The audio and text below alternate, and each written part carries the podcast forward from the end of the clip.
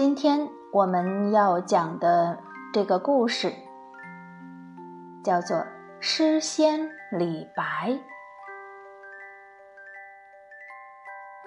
小朋友们，你们读过这首唐诗吗？床前明月光，疑是地上霜。举头望明月，低头思故乡。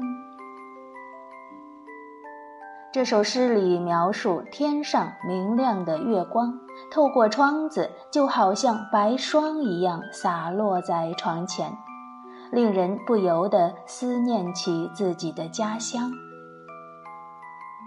这首既简单又美丽的诗篇，究竟是谁写的呢？他就是唐朝最有名的诗人李白。李白的诗写得又快又好，据说还是受了一位老婆婆的启示。传说在李白很小的时候，有一回他在外面玩儿，看见一位老婆婆拿着一条粗粗的铁棍子在石头上磨。李白觉得很奇怪，就走上前去问道：“老婆婆，请问您这是在做什么呀？”老婆婆回答说：“我想把这根铁棒磨成绣花针。”李白惊讶极了，说道：“这么粗的铁棍子要磨成细细的绣花针，那得磨到哪年哪月呀？”老婆婆停下了手里的工作，和蔼地笑着说：“孩子，这没什么想不通的。”只要功夫下得深，还怕不能把铁棍磨成针吗？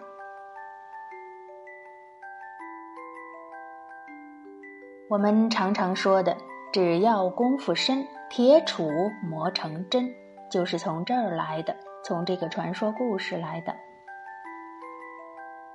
听了老婆婆说的话，李白突然领悟到，凡事不能怕困难。只要肯下功夫，就会有好的成果。从此，他格外努力，用心读书求学。过了几年，他的诗也写得非常好了。相传，李白年轻的时候曾经到长安参加京城里举行的考试，然而那正是太师杨国忠、太尉高力士当权的时代。一切朝廷大事都被他们俩把持着。如果考生不偷偷的送金银给他们，谁也别想在考场上出人头地。李白知道了这个情形，对他在朝廷做官的好朋友贺知章说：“我绝不会用这种欺骗的手段来得到功名。”他考试的时候靠着才思敏捷。挥起快笔，在满堂才子的考场中，漂漂亮亮的第一个交了卷儿。谁知道那杨国忠看到卷子上李白的名字，认得这是个没送钱的书生，他不看内容就拿笔乱涂，说道：“这样的书生最多只能替我磨个墨，做个书童罢了。”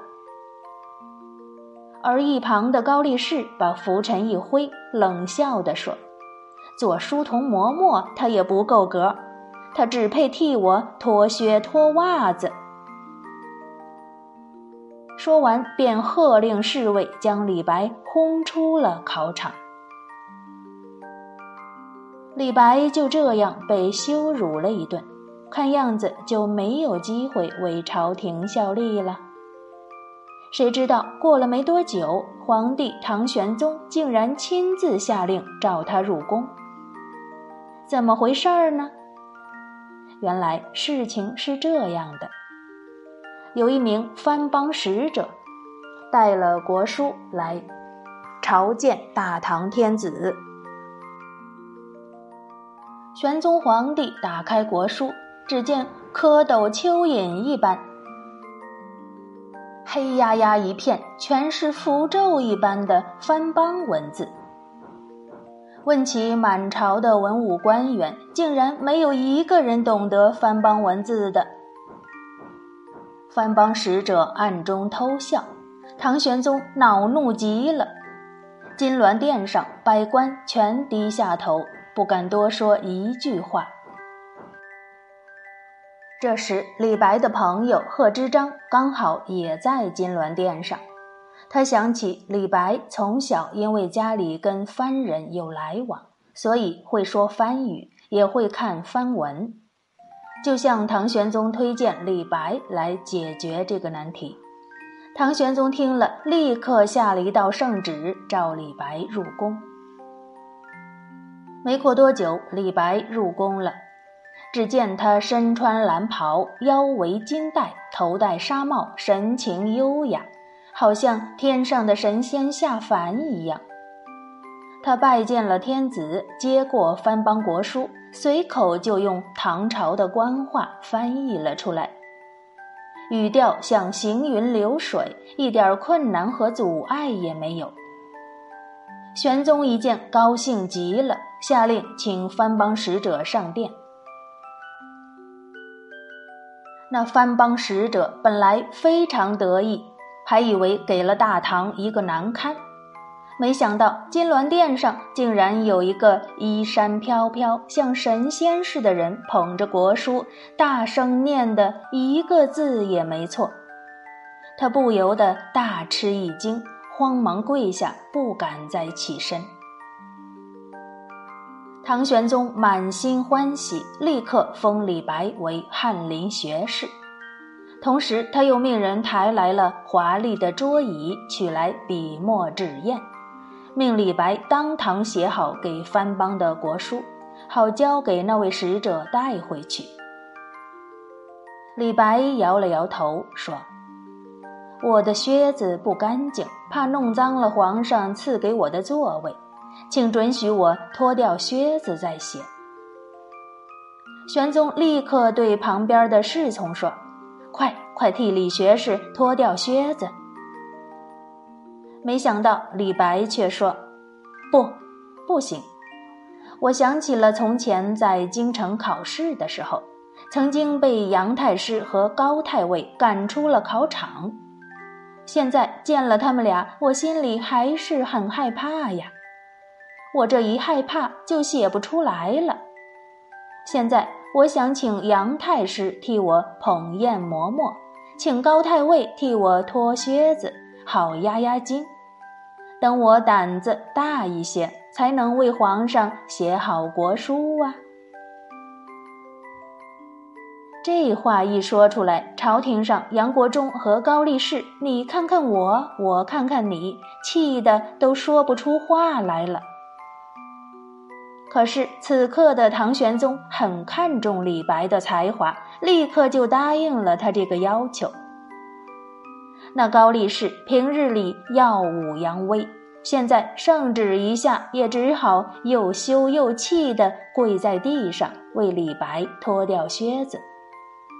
而杨国忠身为宰相，也只能强按心头的怒火，站在一旁为年轻的李白捧砚磨墨。这时候，只见李白得意洋洋，光着脚登上座位。左手将胡须一抚，右手举起毛笔挥洒开来，三下两下就用番邦文字写好了回信。唐玄宗很高兴地取过来看，李白写成的番文好像比那番邦的国书还要流利呢。他又命令李白再用唐朝官话朗诵一遍。那文句真是威严有力。藩邦使者听了，真是又敬佩又害怕，知道大唐国真是有了不起的人才，就乖乖的回国去，再也不敢故意捣乱了。唐玄宗十分欣赏李白的才华，知道他会写好诗，就常常命令他到宫里来作诗。但是李白喜欢喝酒，要想找到他还真是不容易呢。有一回，宫里最珍贵的牡丹花盛开了，唐玄宗陪着美丽的杨贵妃在沉香亭赏花饮酒。乐工正要吹奏歌曲，玄宗却说：“对贵妃赏名花，这个时候应该找李学士来作诗，谱一首新歌来唱才对呀。”说完，马上命令侍从找李白进宫。但是李白这个时候在长安的一家酒店里喝得大醉，根本就走不动路了。侍从又是扶又是抬，好不容易才手忙脚乱的让李白上了马，摇摇晃晃的进宫去了。到了皇宫，见了天子，他的酒还没醒透呢。听说要作诗，就带着醉意提起笔，很快的就写出了三首诗。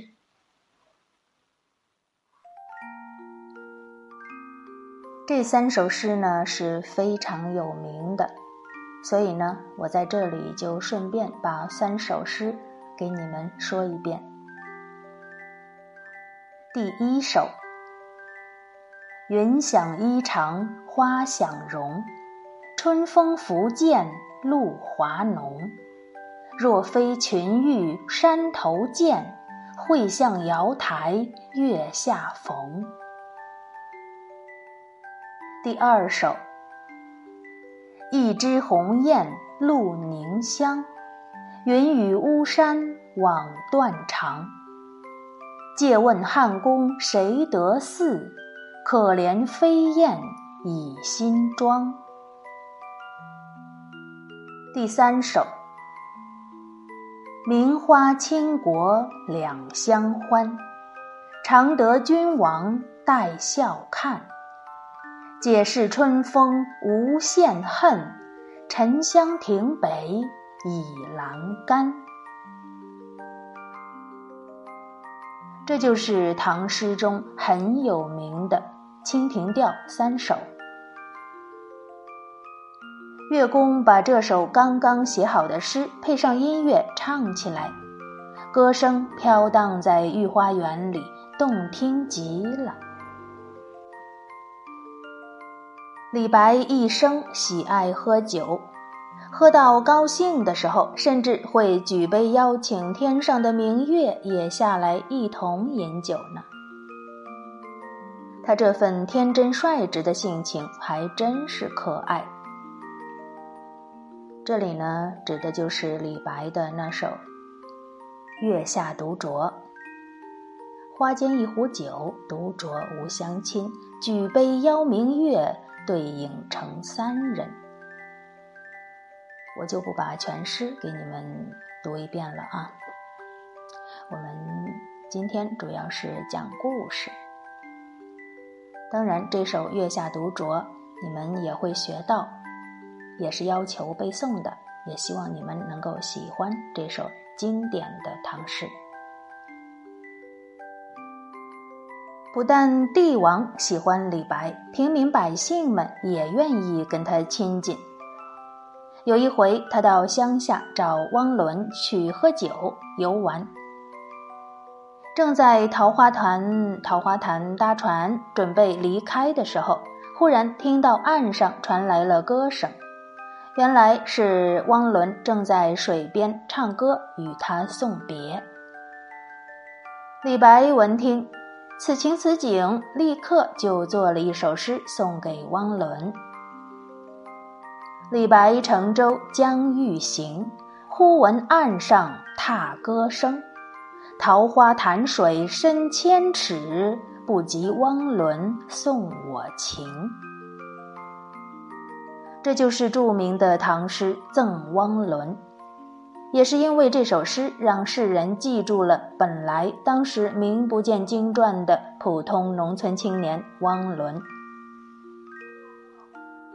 李白这一生写了很多很多有名的诗，在每一首诗中都把他真实的情感写进去，有时豪放潇洒，有时宁静深沉。老百姓们不但喜欢李白的诗，也爱上了他那神仙下凡一般不受拘束的个性，因此大家都称他为诗仙。李白一直活到了六十二岁。关于这位伟大诗人的死，也有着一个美丽而浪漫的传说。据说有一天晚上，李白又喝醉了酒，一个人走到河边去散步。这时候，天上高高挂着明月，醉醺醺的李白看见皎洁的月亮倒映在水面上，高兴极了。他想。天上的月亮是那么遥远，摸也摸不着。可是没关系，让我来捞着水中的明月吧。这水中的明月不是也一样的灿烂美丽吗？想到这里，李白脱了靴子，划起小船到河中心去捞月亮。可是他捞啊捞啊，月亮怎么老是捉不到呢？他总是从手心溜走。醉醺醺的李白把身子弯得更低，伸长手臂在水里一捞，一不小心竟然跌进了河里。河上的小船摇摇荡荡，水面的月影也摇摇荡荡，但是人们却再也看不到。长须飘飘的诗仙李白了。当然了，这也只是一个美丽的传说。李白虽然死了，可是他所留下的那么多的优秀的诗，受到后世人永远的传颂。好了，今天的故事。就讲完了，小朋友们乖乖睡觉吧，晚安。